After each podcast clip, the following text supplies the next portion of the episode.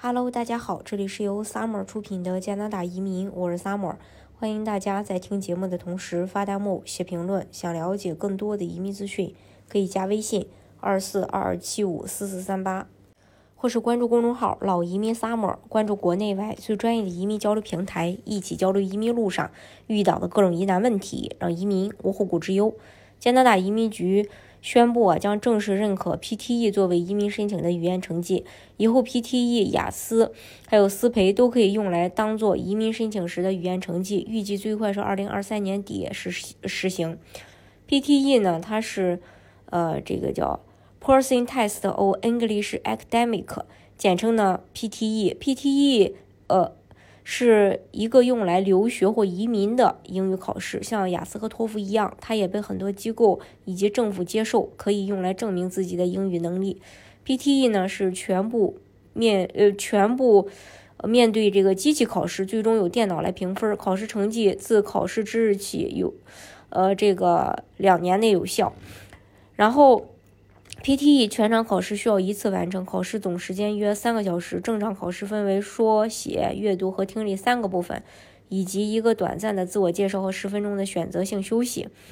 PTE 的满分是九十分，评分机制呢是交叉评分。我们都知道，托福和雅思是单项评分，比如口语就是测口语，写作就是测写作，但是 PTE 却相反。PTE 一道题可能同时会对不同的项目都有影响。在雅思当中，最难的部分是写作。雅思写作非常注重我们的写作逻辑和分析能力，而且雅思写作是人工阅卷，考官可以看出我们写作的逻辑。PTE 的写作是机器评分，不会像雅思考官一样特别注重我们的写作逻辑，因其因此呢，机器也判断不出来，所以就会对我们的连接词、语法和词汇等方面比较严格。PTE 的难点就是个人而言是听力，雅思听力只要每天练习听力，考试的时候基本上听力这部分都不会太差。而且雅思听力只要听关键词就可以，但是 PTE 是各部分交叉在一起。比如 PTE 的口语是和听力一起评分的，如果我们的口语不好的话，也会连带影响到我们的听力成绩。那作为一个官方语言为英语和法语，主要使用英语的国家，海外人士移民加拿大。生活首先要面对的问题就是语言考试，语言的问题嘛，这也是加拿大移民政策中基本的一项申请条件。不同的是，加拿大移民政策对申请人语言能力的要求及认证标准有所不同。加拿大的语言等级标准是 CLB，是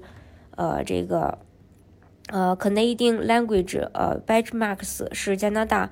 嗯，移民局用于描述测评测和及认证在加拿大生活和工作的英语非母语的成年移民或准移民的英语熟练程度的标准。这是呃关于这一点。大家如果想具体去了解加拿大移民政策的话呢，可以加微信二四二二七五四四三八，或者是关注公众号“老移民 summer”，关注国内外最专业的移民交流平台，一起交流移民路上遇到的各种疑难问题，让移民无后顾之忧。